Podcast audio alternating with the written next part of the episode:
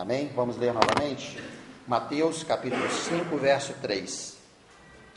Bem-aventurados humildes de espírito, porque deles é o reino de Deus. Algumas traduções, até com um pouco mais de propriedade, dizem assim: Bem-aventurado os pobres de espírito, porque deles é o reino dos céus. É muito interessante esse, esse assunto, essa fala do Senhor Jesus, ela vem dentro de um contexto que merece um pouco da nossa atenção. Diz que o Senhor Jesus estava diante de uma multidão, junto dele estavam os seus discípulos, ele subindo ao monte, fez como quem iria se assentar e começou então a ministrar o conhecido chamado Sermão do Monte. E entre tantas riquezas que estão contidas nesse sermão, nós vamos focar em especial uma fala só, somente aqui no versículo de número 3. Bem-aventurados os pobres. Isso é uma agressão a qualquer ouvido. Eu sei que nós gostamos muito de ser assim, imediatamente espirituais. Mas nós precisamos entender que a primeira informação que temos, através dos nossos ouvidos, é uma informação natural. E naturalmente essa fala é agressiva. Como era agressiva aqueles homens que ali estavam, a multidão que ali estava. O Senhor Jesus não estava numa campanha política como estamos acostumados, onde fala-se aquilo que o povo quer ouvir. O Senhor Jesus é aquele que vai sempre muito além do que tudo aquilo que o homem pode esperar que seja dito. Porque a palavra de Deus diz: o Senhor não vê como vê o homem, o homem vê o exterior, mas o Senhor o interior do coração. O Senhor Jesus, olhando para aquela multidão, viu muitas necessidades e ele introduz a sua fala de uma forma não política. Tem muito pobre, tem muito pobre, eu vou falar que eles são ótimos. Não. O Senhor Jesus falava de algo que nem aqueles poderiam imediatamente compreender, como muitas vezes eu e vocês também não estamos entendendo, mesmo tendo anos e anos de caminhada em vida cristã. O Senhor Jesus fala aquilo e falou aquilo que que ardeu, doeu nos ouvidos daquele povo, e eu acho que dói nos nossos ouvidos. Que muitas vezes, vestidos de uma capa de cristianismo, nós achamos que isso não nos incomoda e nem nos afeta. A questão é a pobreza. Parece que não combina felicidade, bem-aventurança com pobreza. Felizes, mais que felizes. Bem-aventurados os pobres Alguém aqui trabalha para ser pobre? Qual o motivo pelo qual estudamos, trabalhamos, esforçamos, acordamos cedo, dormimos tarde? Qual ou quais têm sido as grandes queixas e lamentações e muitas vezes ais da, da alma e da carne do homem, senão as limitações e restrições que temos no âmbito material?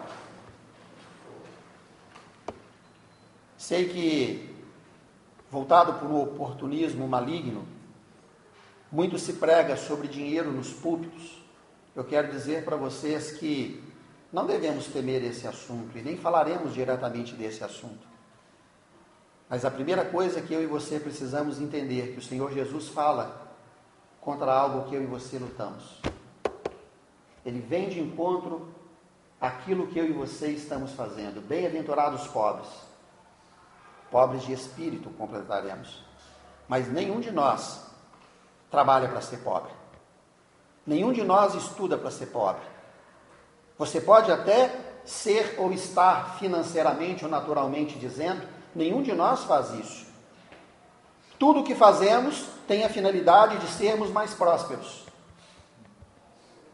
Reclamamos porque os nossos salários não são ideais. Por quê? Porque odiamos a pobreza porque não gostamos da pobreza. A pobreza nos aborrece.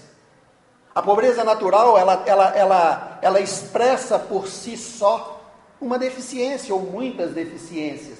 Por isso não gostamos dela. Vamos primeiro aqui nos ater às questões naturais da pobreza e depois aprofundaremos um pouquinho no aspecto que mais nos interessa. Mas se nós não trabalharmos de primeira mão o aspecto natural, nós vamos ler esse texto como quem não quer entender. E o que eu gostaria que você entendesse nessa manhã é que você levasse o seu espírito ao Senhor e que você se perguntasse: Você é um pobre feliz? Talvez alguém diga: Primeiro que eu nem sou pobre. Que pena. Veremos daqui a pouco, que pena. Mas naturalmente dizendo, a Bíblia não faz apologia como durante alguns períodos da história, alguns grupos específicos assim trabalharam em prol de uma pobreza, votos de pobreza. Não, nós não enxergamos essa linha nas escrituras. Mas o Senhor Jesus não era, não tinha nem onde reclinar a sua cabeça. Ele não tinha onde reclinar a sua cabeça porque ele estava longe do trono de descanso. Ele diz: O meu pai trabalha e eu trabalho também. Mas eu vou dizer para vocês, irmãos: nenhum ser humano que eu conheço eu me incluo nele, incluo vocês a quem conheço.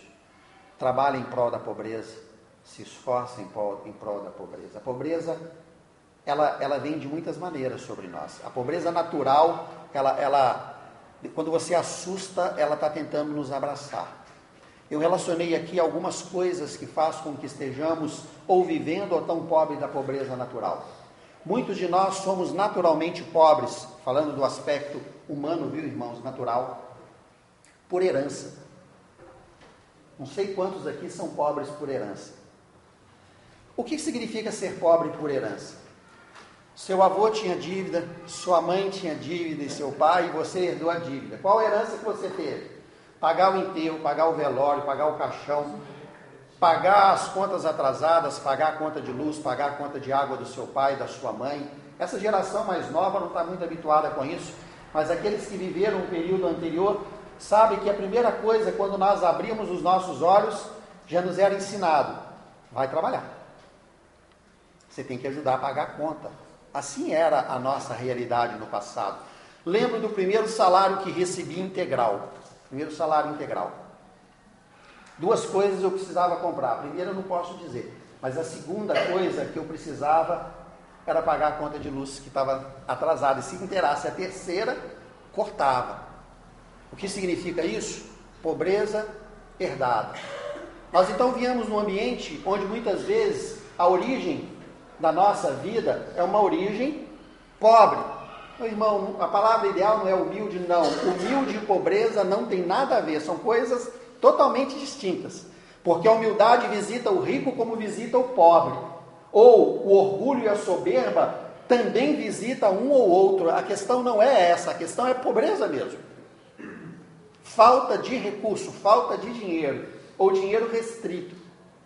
Então, muitas vezes, somos pobres porque viemos de uma herança, um caminho, e isso está difícil de erguer. Olha, eu estou até hoje pagando aqui aquilo que o meu pai comprou para fazer sua mãe feliz. E agora vou reformar a casa. E o filho trabalha, trabalha, trabalha, está com 30 anos reformando a casa do pai e da mãe. É uma boa coisa. Mas eu estou dizendo, é uma, é uma pobreza herdada. Queira ou não, você está ali, aí você está com 40 anos, você quer casar, você não tem um tostão. Por quê? Porque você herdou uma pobreza. Isso é normal, isso é natural aí. Vemos isso em todos os lados. Mas a Bíblia ensina que isso é bom? Não. A Bíblia não ensina que isso é bom.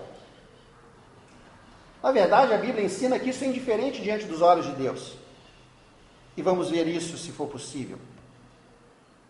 Mas eu gostaria que nós atacássemos e trabalhássemos e debruçássemos nesse assunto como quem quer realmente primeiro se ver e depois então mergulhar no que o Espírito de Deus vai nos falar. Pode parecer bonitinho você chegar e falar, eu sou muito pobre e por isso vocês têm que ter piedade de mim. Não, irmãos. Isso é vergonhoso. Porque a pobreza natural tem origens inicialmente naturais. Uma delas é a herança. Existe uma segunda. É o conformismo. Muitos vivem uma pobreza de conformismo. Porque trabalhar contra a pobreza significa esforçar mais Se você for lá em Provérbios, não precisa abrir lá no capítulo 6, diz: vai ter com a formiga. Ó preguiçoso. Atenta como ela trabalha. Não tem chefe nem general, mas ela tem disciplina. O conformismo é envolvido por um ambiente de inércia natural. Não estou falando nada de espiritual ainda, ainda que espiritualmente hajam muitos envolvimentos. Ah. Lá diz assim: olha, o preguiçoso diz assim: agora é tempo de cruzar os braços, é tempo de deitar, agora é hora de descansar. E ele diz: mal sabe ele que a pobreza lhe persegue. Muitas vezes a pobreza que nos envolve é porque eu e vocês somos, no mínimo, conformados com o ambiente e que julgamos ser um ambiente que Deus declarou para mim e para você, e eu vou te dizer, irmãos, Deus não está comprometido com a pobreza ou com a riqueza, Deus está comprometido com a eternidade. Mas o diabo tem feito com que muitos de nós estejamos tão preocupados com as coisas naturais que deixamos de ser naturalmente o que Deus quer que sejamos. E temos motivos naturais. Não nos despertamos para aquilo que podemos ser naturalmente, porque somos cegos espiritualmente, porque somos inoperantes espiritualmente. O Senhor Jesus falava para uma multidão onde a maioria ali eram pobres. Mas não existiam apenas pobres naquele ambiente.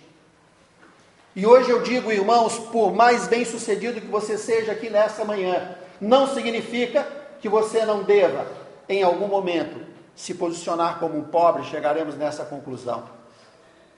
Mas o fato é, naturalmente, a pobreza nos agride, a pobreza nos restringe. E eu não posso dizer que a pobreza é a vontade de Deus sobre a sua vida. Eu posso dizer que a deformidade do pecado gerou pobreza sobre a terra, desigualdades inúmeras. Então nós viemos de uma herança nós seguimos por um conformismo, falta de empenho. Até destaquei aqui né, que essa falta de empenho é falta de dedicação.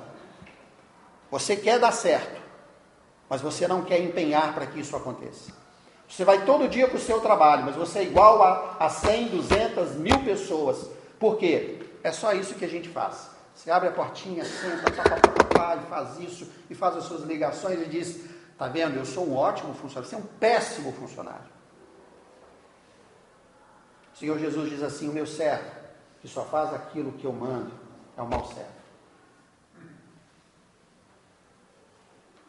Ô João, você vai hoje pregar para a gente sobre coisas naturais, eu não estou concordando com nada que o João está falando. Tá bom, irmão, espera. Vamos chegar lá. Mas eu tenho certeza que estou falando coisas que fazem parte da vida de muitos de nós aqui nessa manhã. Porque a nossa pobreza natural precisa ser mexida. Tem que haver uma reação em nós. O que você está querendo? Construir um andar de cima? Não, Estou querendo que você entenda o que é que Deus pode fazer na minha e na sua vida. Muitas vezes a pobreza, ela tem origem na falta de oportunidade também. Ah, esse é o meu caso. Não sei. Mas às vezes na falta de oportunidade. Mas a oportunidade, muitas vezes, ou, a, ou aquilo que julgamos ser falta de oportunidade, muitas vezes não é bem o caso. Mas existem também os casos em que alguns não tiveram a mesma oportunidade desde a sua origem, e isso é uma questão social, que é uma deficiência do país em que moramos oportunidades distintas por cor, por sexo, né, por origem. Lembro que quando quis prestar exército, eu queria fazer uma elite do exército. Eu tinha formado no segundo grau falei, eu não estou vendo nenhuma perspectiva de profissão. E quando você não tem, o jovem pensa logo onde? No exército, ele é obrigado a ir. Agora eu vou fincar o meu pé. E eu falei, eu quero participar da elite do exército. E fui lá, porque eu estava teoricamente dentro daquilo que todos que ali estavam Poderiam. E começaram a fazer entrevista, testes físicos. Eu passava em tudo, irmãos, e passei em todos os testes.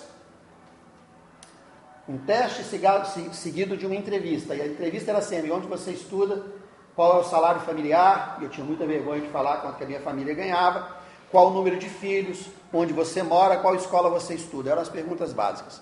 Chegou no final, ao dia da, do grande teste, a prova.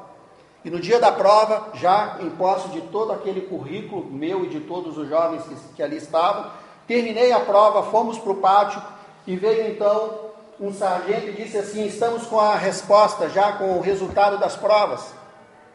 Lembro como se fosse hoje, menino, inocente, disse: Você já conferiu, sargento? Falou: Isso não é da sua conta. Gente pediu para falar e mandou calar a boca. Falou: Está fora. E tirou todos os pobres. Eu olhei aquilo e falei: Só ficou gente riquinha aqui. Por quê? O que, que aconteceu nessa seleção? O que, qual a, a, a gestão feita em torno disso? Porque a oportunidade não é dada da mesma forma a todos, onde existe corrupção. E nós vivemos um mundo corrupto. Então existe também a pobreza por desigualdade, por falta de oportunidade comum. Mas não significa que a pobreza é boa. A Bíblia não faz apologia a essa pobreza natural que muitos, vestidos de um falso evangelho, se submetem a uma pobreza porque recusam fazer tudo aquilo que o Senhor nos ordena pelas Escrituras no aspecto natural. Outros motivos podem envolver a pobreza. A escravidão. Não tem escravo rico. O escravo é pobre, ele, ele tem uma pressão, uma forma diferente de cuidado e trato. A incapacidade física muitas vezes pode gerar essa situação, ou mesmo enfermidade crônica, pode fazer com que herdemos ou vivamos um ambiente de muita pobreza natural. Pois bem, trouxe isso como introdução, introdução aos irmãos, porque eu queria que, primeiramente, você e eu pensássemos naturalmente. Como você se classifica no aspecto natural? Como você se classifica? Rico ou pobre? Não existe classe média, tá bom, irmãos? Rico ou pobre? Pensa com você no aspecto natural. E quando você se definir, tente ver se esses aspectos que eu falei aqui, em algum grau, envolve também a sua realidade. Você, se você é rico ou pobre, você está enquadrado dentro do contexto que eu aqui trouxe, seja motivado para a riqueza ou para a pobreza? Feito isso, eu quero dizer para vocês: o Senhor Jesus, ao anunciar ali no Sermão da Montanha, ele não tratava de um aspecto natural, mas ele usou de um aspecto natural para falar de algo muito mais forte, muito mais, mais profundo e muito mais autêntico. O Senhor Jesus fala acerca de uma pobreza diferente da pobreza que eu e você conhecemos. A palavra que tem aqui, a palavra grega para humildes na minha tradução e pobres na sua tradução, eu escrevi aqui a palavra pitocos. A forma de escrever em português é P-T-O-C-H-O-S.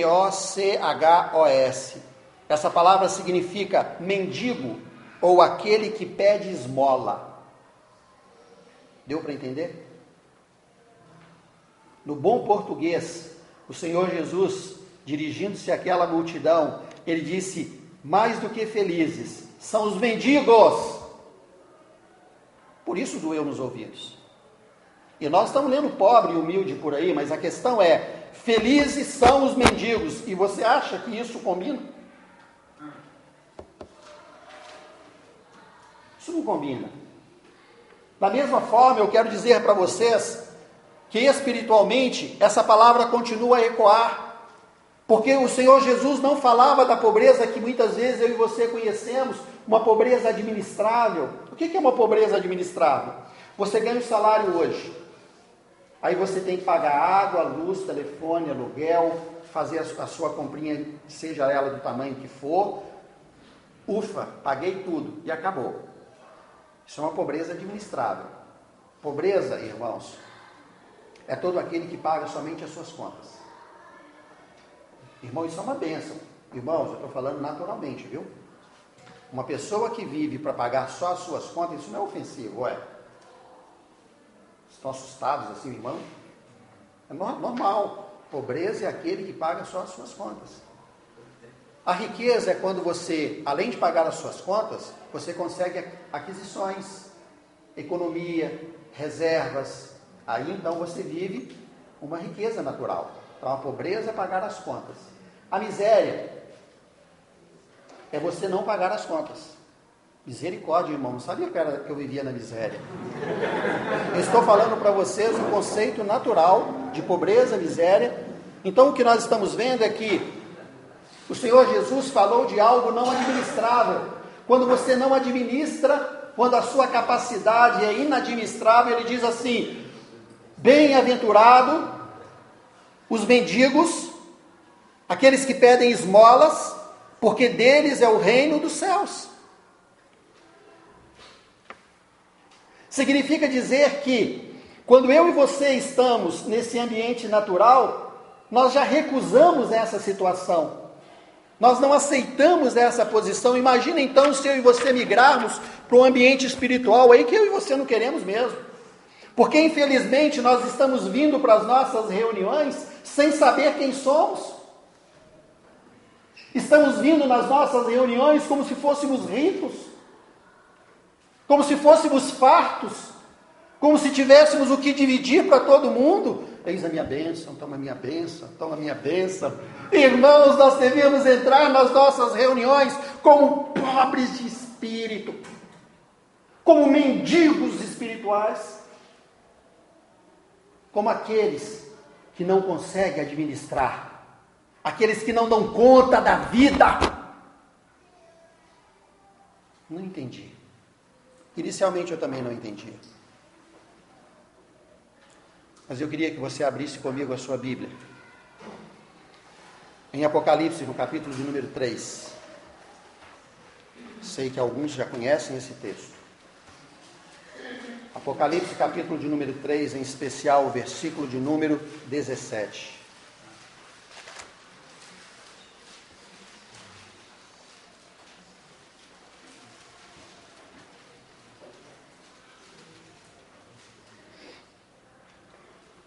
Pois dizes: Estou rico e abastado, e não preciso de coisa alguma.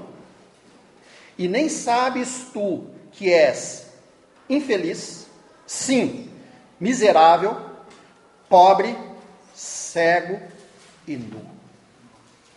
O Senhor faz menção no capítulo 3 a uma expressão da igreja que sentia-se suprida, suficiente, rica, e ele diz: Mal sabes tu.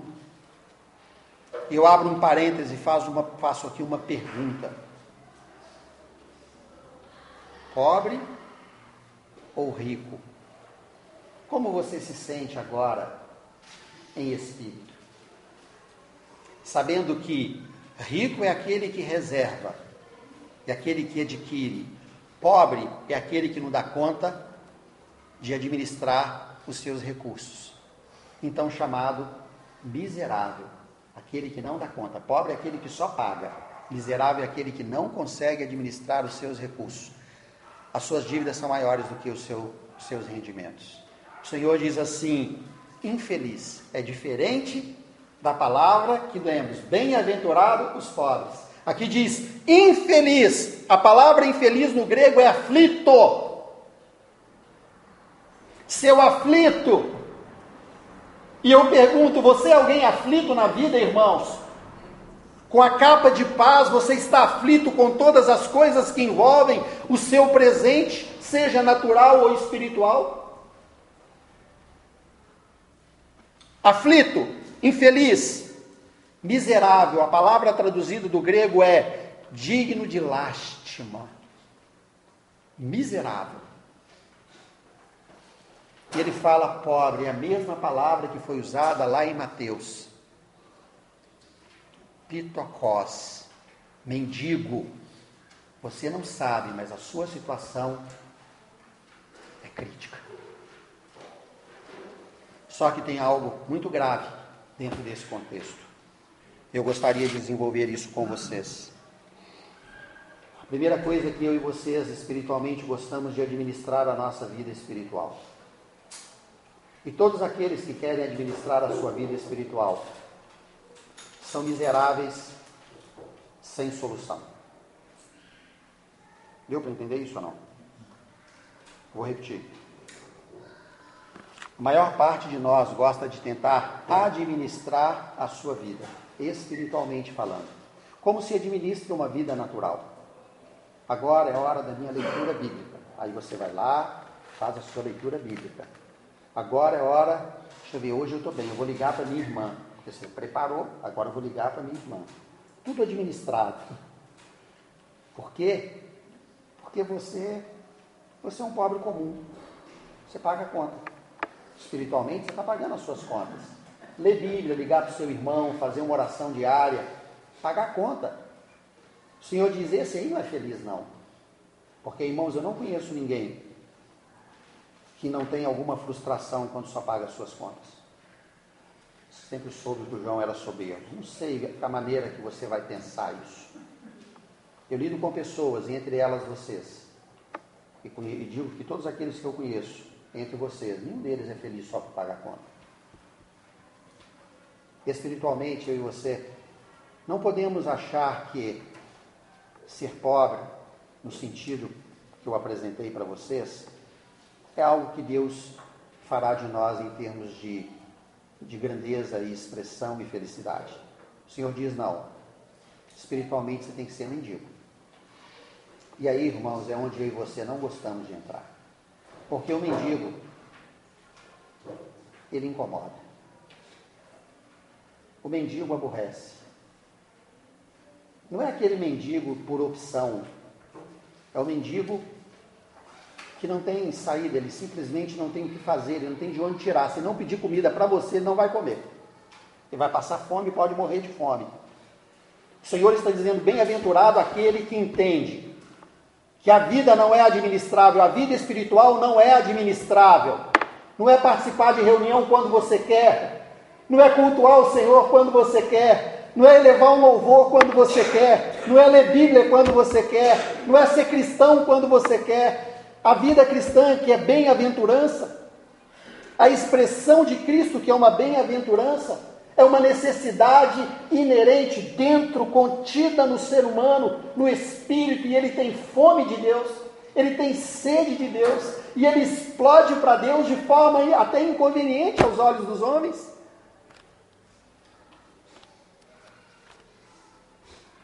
Será que eu e vocês Conseguimos entender um pouquinho agora o que significa ser pobre de espírito?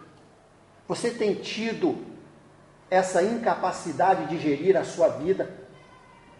Quando a palavra de Deus diz bem-aventurada, ele fala de uma felicidade, irmãos, que o homem não pode produzir.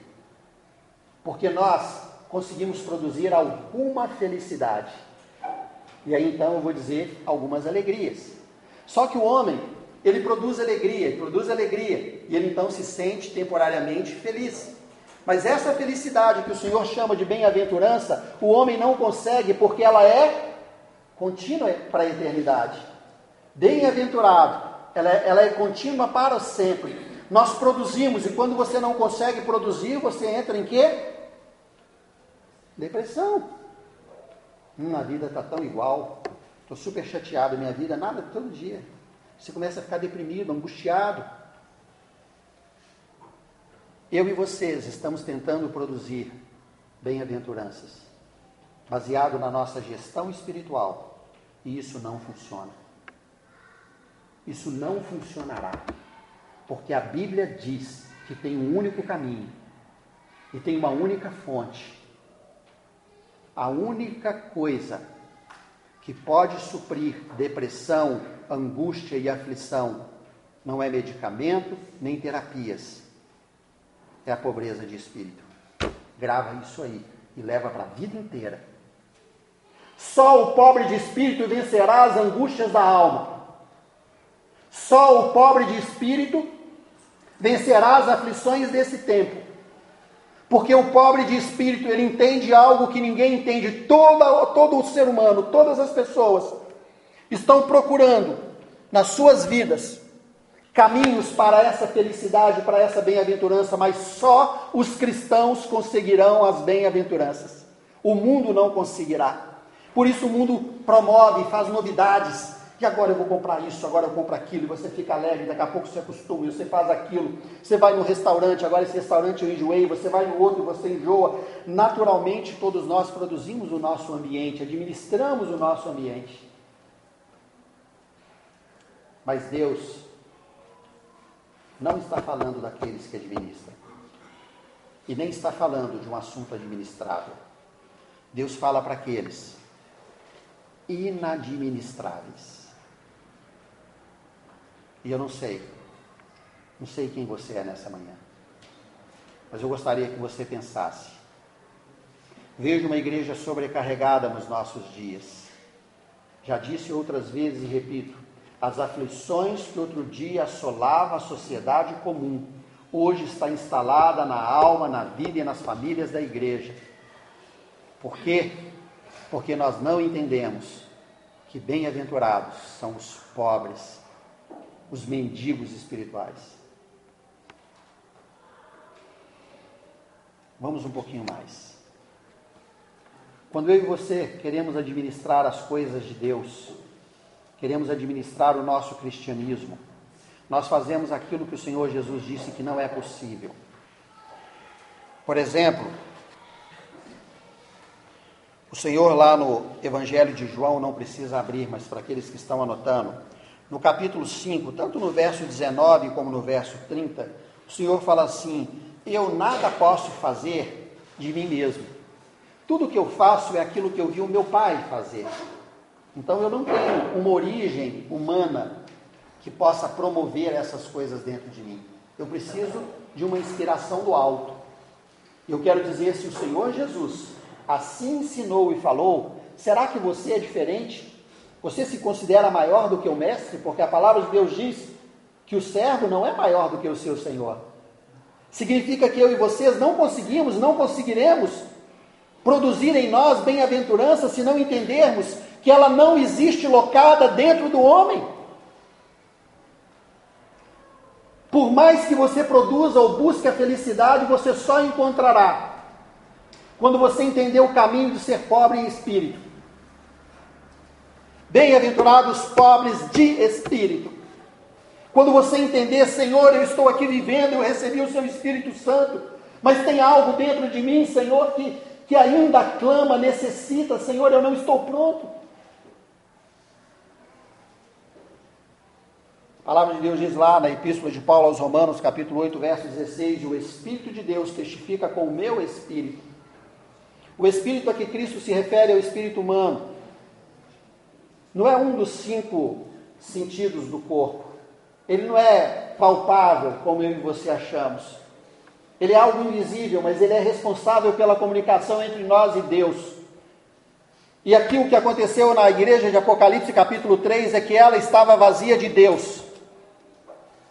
Essa igreja de Apocalipse diz: Estou bem, estou indo, estou feliz, estou farto. E ela diz: Você nem sabe, mas você é pobre, você é, é, está nu, você está cego. Eu, eu, eu acredito que boa parte de nós nem sabe, mas é o estado em que estamos. Isso é refletido na nossa alma. Qual o caminho então para solucionarmos essa essa questão. Como que nós podemos entender um pouco acerca da, da, da vida espiritual de um pobre de espírito? Abra comigo aqui, por favor, em Mateus capítulo 5. Desculpe, irmãos, Mateus capítulo 15.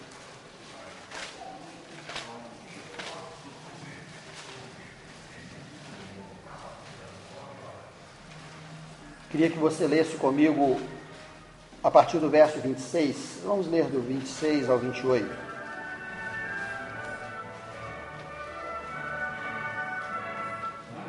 Evangelho de Mateus, capítulo 15, verso de número 26 até o verso de número 28. Diz assim: Então ele respondendo disse: Não é bom tomar o pão dos filhos e lançá-los aos cachorrinhos. Ela, contudo, replicou: Sim, Senhor. Porém, os cachorrinhos comem das migalhas que caem da mesa do seu dono. Então lhe disse Jesus: Ó mulher, grande é a tua fé, faça-te contigo como queres. E desde aquele momento a sua filha ficou sã. Eu queria a atenção de vocês, porque talvez uma forma mais prática de ensinar ou de aprendermos o que significa um pobre de espírito é dentro do exemplo que nós temos nas Escrituras. A Bíblia diz aqui, lá no versículo 22 do capítulo que nós lemos, que uma mulher cananeia foi até o Senhor Jesus.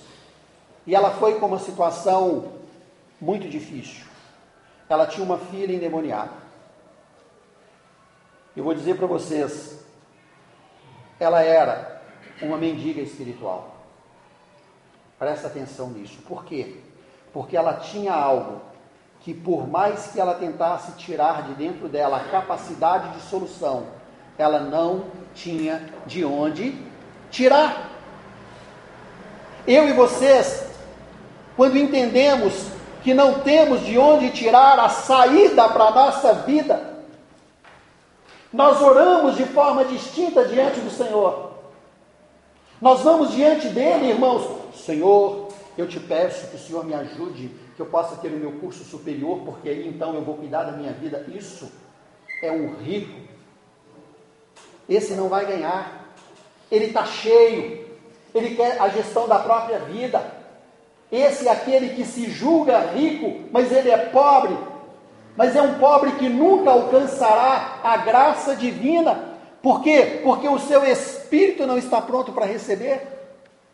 Todas as vezes que eu e você nos direcionamos para Deus, dando solução para Ele da nossa vida, eu estou muito triste, mas eu queria te ensinar, Deus, eu vou te ensinar. Até hoje o Senhor não aprendeu como me fazer feliz. Alguém já fez isso com Deus? Não, né? Deus, eu quero te explicar, porque eu sou sábio. Se o Senhor fizer assim e aquilo, você pensa até rir pensando, né? Idealizando Deus fazendo. E aquilo outro, Senhor, ser tão espiritual.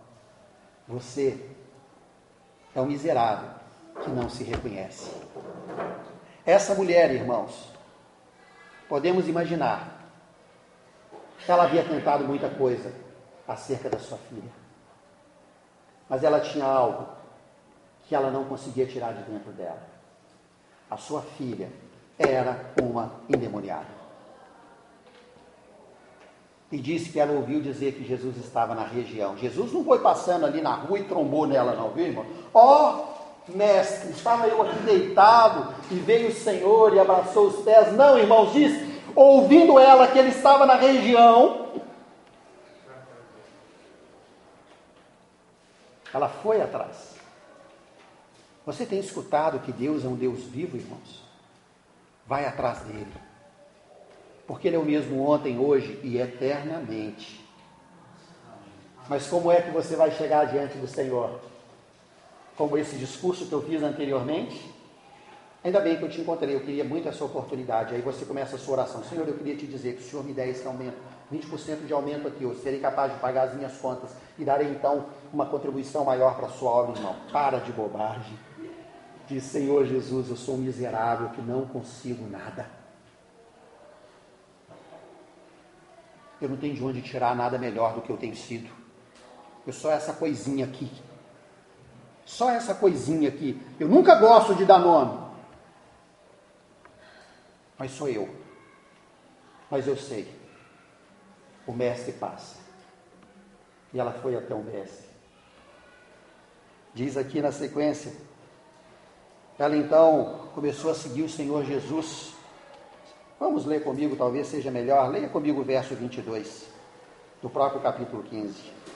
Eis que uma mulher cananeia, que viera daquelas regiões, clamava: Senhor, filho de Davi, tem compaixão de mim. Minha filha está horrivelmente endemoniada. Senhor Jesus, eu queria dizer que eu tenho um probleminha técnico na minha casa minha filha tem um pouquinho de distúrbio, Senhor. E esse distúrbio nós estamos tomando. Eu vou passar para o senhor a receita. A receita é tantos miligramas de gadernal, tantos miligramas de não sei o quê. E nós, irmãos, para de bobagem, não adianta dar receita para Jesus. Ela foi e falou: a situação da minha filha é horrível.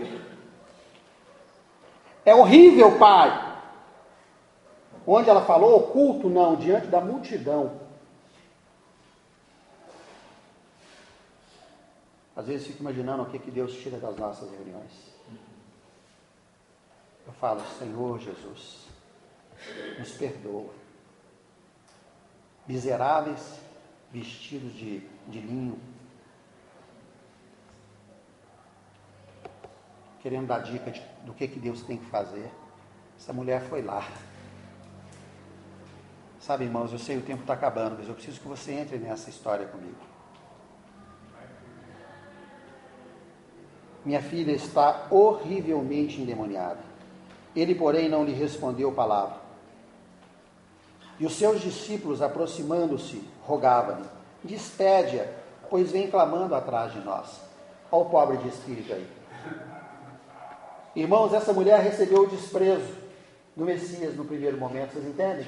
Ele ouviu, mas ele não respondeu. E ela, como uma pobre de espírito, como uma miserável, ela foi atrás. Quem ouvia e preocupava seus discípulos, despede essa mulher, porque ela está aborrecendo. Ela está aqui atrás. E o Senhor Jesus não falou com ela, viu, irmão? O Senhor Jesus primeiro falou com os discípulos, olha o versículo. Mas Jesus respondeu, respondeu aos discípulos que falaram com ele. Não fui enviado senão as ovelhas perdidas da casa de Israel. Olha, ela recebeu uma negativa. Vocês têm noção de quanto não que o mendigo recebe? Né? É muito não. Mas ele continua, sabe por quê, irmãos? Ele não tem nada para fazer. Ou ele ganha de alguém, ou então, irmãos, ele não vai comer. Eu não estou falando dos nossos mendigos hoje que estão aqui, que a maioria é por opção, não. Eu estou falando, queria que você fosse lá para a história. Aquela mulher ou resolvia a sua vida através de Cristo, ou acabou a solução para a vida dela. Só Jesus podia dar. E disse, ele disse, eu só vim para os da casa de Israel. Uma negativa. Diz na sequência: Ela, porém, veio e o adorou, dizendo: Socorre-me. O pobre de espírito aí. Agarrou no meu pé. Ela não chegou e falou assim: Eu sempre quis dizer isso. Ouvi falar da sua fama. Que o Senhor é o mesmo ontem, hoje, sempre. O Senhor não é. Não é assim que alguns estão orando? Porque o Senhor fez com ele e não faz comigo. Hum. Né? Não, irmãos. Ela olhou e disse: Se ele me rejeitar, ninguém mais me amparará. Se ele desistir de mim, se ele não comprar a minha causa, eu morrerei na minha miséria. E ela foi, irmãos, ao limite. Ela disse: socorre-me, humilhando aos seus pés, socorre-me.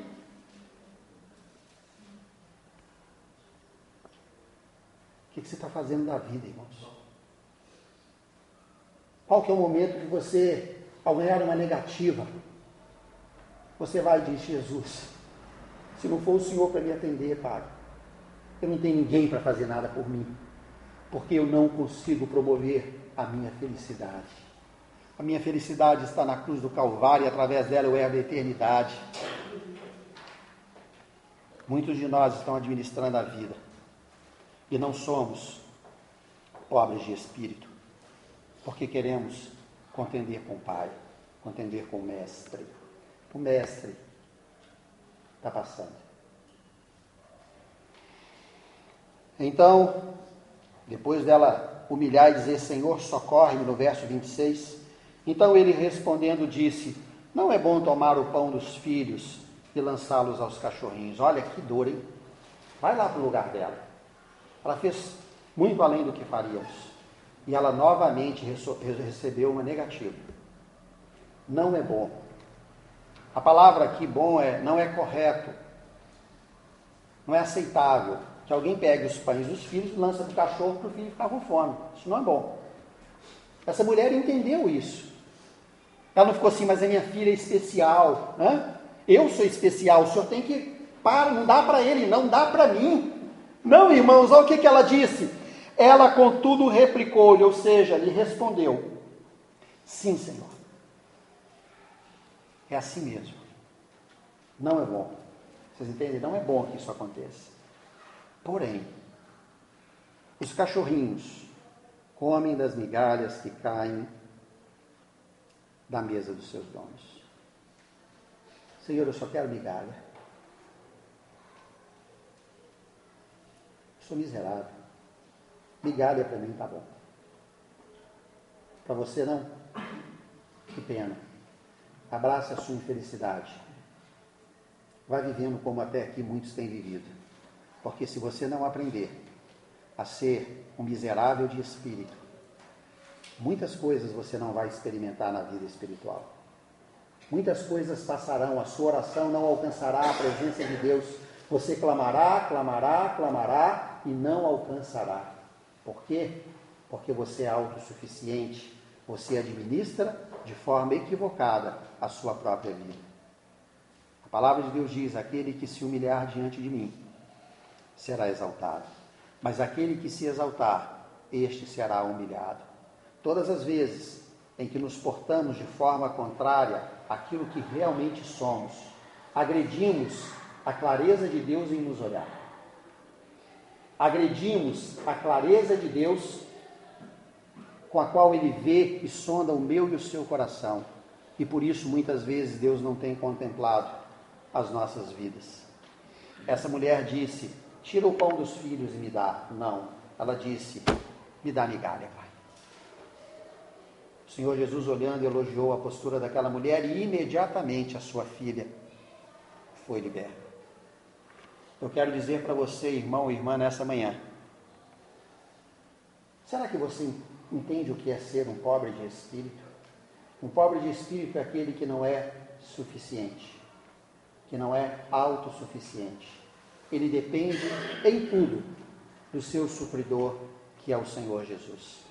E se você quiser continuar a administrar a sua vida nas loucuras dessa terra, você tem o direito de fazê-lo, mas o Mestre vai passar e você não vai alcançar o que você tanto quer.